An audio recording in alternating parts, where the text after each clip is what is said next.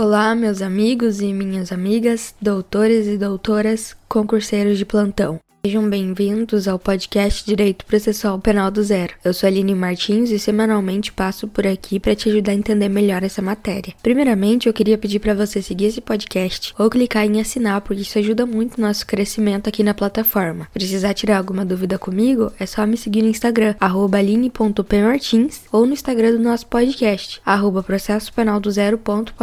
porque por lá eu sempre posto algum resumo das aulas. Além disso, agora no Spotify nós temos a notificação então clica no sininho para não perder as aulas. Hoje o tema da nossa aula é um pouquinho diferenciado. Nós vamos falar sobre os novos critérios estabelecidos agora em fevereiro de 2022 pelo Supremo Tribunal Federal que devem ser observados antes de determinada a aplicação da prisão temporária ao indivíduo. Pois bem, então, mais especificamente, no dia 11 de fevereiro de 2022, o Supremo Tribunal Federal julgou as ações diretas de inconstitucionalidade de número 3 360 e ação direta de inconstitucionalidade número 4109, ambas propostas por partidos políticos. Nestas ações, a matéria em comum versava acerca da suposta inconstitucionalidade da Lei de Prisão Temporária, a 7.960 de 89, no que tange ao fato de ela ser uma forma de prisão para a averiguação de crimes. Dito isso, o voto do ministro Edson Fachin analisou o mérito e determinou que, para ser decretada, a prisão temporária deve ser representada pela autoridade policial ou requerida pelo Ministério Público, assim como já vem sendo de regra, mas desde que siga requisitos que foram trazidos nessas novas decisões, que devem incidir ao caso de forma cumulativa e concomitante, sendo elas cinco requisitos. O primeiro requisito diz assim: será decretada a prisão preventiva quando for imprescindível para as investigações do inquérito policial. Até aí nós temos a letra de lei normalmente, e aqui nós temos a primeira alteração vinculante que diz que essa imprescindibilidade para as investigações deve ser, nas palavras do ministro, constatada a partir de elementos concretos e não meras conjecturas, vedada sua utilização como prisão para averiguações em violação ao direito à não autoincriminação ou quando fundada no mero fato de o representado não possuir residência fixa. Então nós podemos perceber a limitação que o inciso segundo do artigo 1 sofreu, não podendo ser decretada temporária simplesmente porque o indivíduo não tem uma residência fixa. Nesse ponto, o ministro Edson Fachin disse que não é constitucional a decretação da prisão temporária quando se verifica uma situação apenas de vulnerabilidade econômico-social, por exemplo, quando o agente é morador de rua ou desabrigado, porque isso viola o princípio constitucional da igualdade e a sua dimensão material. Então, essa questão da vulnerabilidade não pode mais ser a única motivação para que seja aplicada essa prisão. A segunda alteração diz quando houver fundadas razões de autoria ou participação do indiciado nos crimes previstos no artigo 1 inciso 3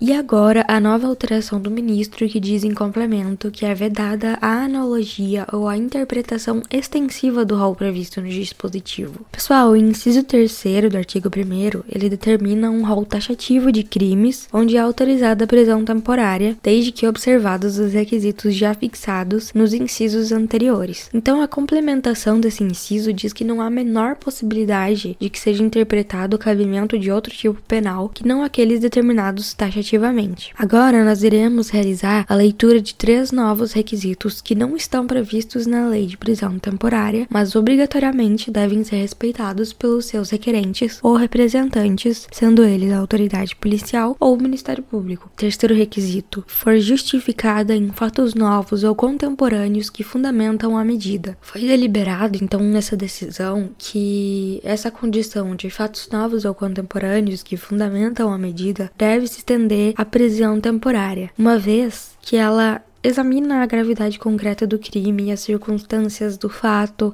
as condições pessoais do investigado, que estão previstas lá no artigo 282, inciso 2 do Código de Processo Penal, que é a regra geral que deve ser aplicada a todas as modalidades de medidas cautelares pessoais. Então, se tratando da prisão temporária de uma medida cautelar pessoal, ela deve respeitar também o requisito que foi trazido no artigo 282, inciso 2 que é o que rege as medidas cautelares. Quarto requisito diz que a medida deve ser adequada à gravidade concreta do crime, às circunstâncias do fato e às condições pessoais do indiciado. O quinto requisito e último diz que não for suficiente a imposição de medidas cautelares diversas previstas no artigo 319 e 320 do Código de Processo Penal, quando não couber outra medida cautelar. Notem que esses últimos requisitos, o 3, o 4 e o 5, eles são idênticos ao que foi estabelecido para a decretação da prisão preventiva, que está lá no artigo 312 do Código de Processo Penal. Isso restringe a banalização da prisão de investigados, tornando a prisão temporária um método rígido e excepcional, assim como deve ser uma medida cautelar, ou no latim, a última ratio, de garantia da investigação criminal. Para finalizar, eu vou realizar a leitura das considerações finais que o delegado de polícia William Matheus Poltronieri fez acerca desse novo regramento, lembrando que ele é uma autoridade que pode representar pela prisão temporária. Vejamos. Ele disse assim: Verifica-se que hoje está superada a decretação da prisão temporária se utilizando apenas dos critérios estampados na Lei 7.960 de 89, ou melhor dizendo, a Lei de Prisão Temporária, visto que a referida cautelar não pode ser entendida como uma mera medida investigativa de caráter compulsório, pois, para sua decretação, não basta elencar sumariamente a imprescindibilidade da medida e o crime estar taxativamente previsto no rol legal, mas deve-se demonstrar a presença dos requisitos legais acompanhados também dos fundamentos aptos a justificar a implementação da medida cautelar, evitando-se, por consequência, o encarceramento para fins de averiguação ou pela mera conveniência da investigação. Pessoal, essa foi a aula de hoje. Eu espero que vocês tenham gostado, que tenha sido útil ao aprendizado de vocês. Um abraço e até a próxima.